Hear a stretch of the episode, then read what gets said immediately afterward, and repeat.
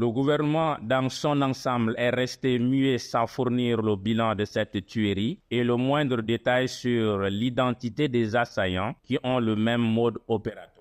Massing Oussinde, président du collectif des associations pour la défense des droits de l'homme, tout en appelant le président de la transition à assumer ses responsabilités face à ce massacre et d'user de tous les moyens pour rétablir l'ordre et la sécurité des biens et des personnes vivant dans le Logone oriental, il formule quelques recommandations au gouvernement. D'ouvrir une enquête sur cette barbarie pour identifier les commanditaires et leurs complices. De mettre à la disposition de la justice les assaillants arrêtés pour qu'ils répondent de leurs actes. De les autorités administratives impliquées dans cette tuerie et de les poursuivre devant les juridictions compétentes, de mettre en place une commission indépendante de réinstallation de ces populations meurtries. Le procureur général près le tribunal de grande instance de Mundo, Toba et Bedomti tente de rassurer. Il annonce que les présumés auteurs de ce massacre appréhendés par les forces de l'ordre sont déjà entre les mains de la justice de Gorée. Les éléments de force de défense et de sécurité dans leur traque de ces malfaiteurs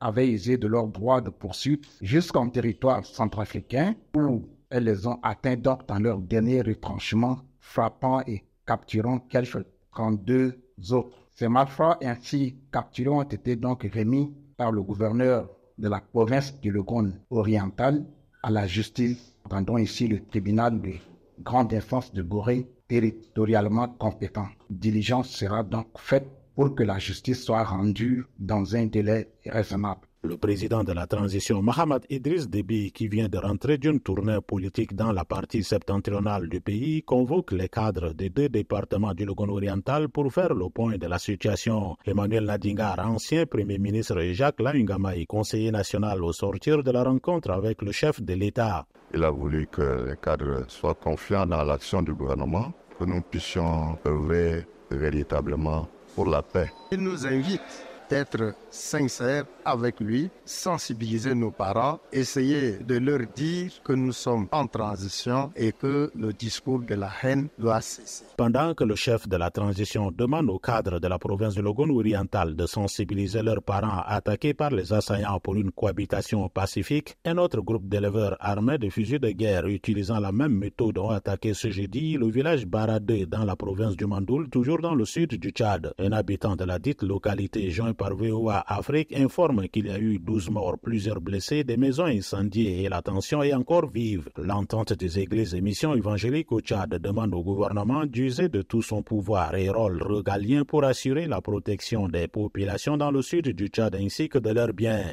André Kodumba Djingar N'Djamena pour VOA Afrique.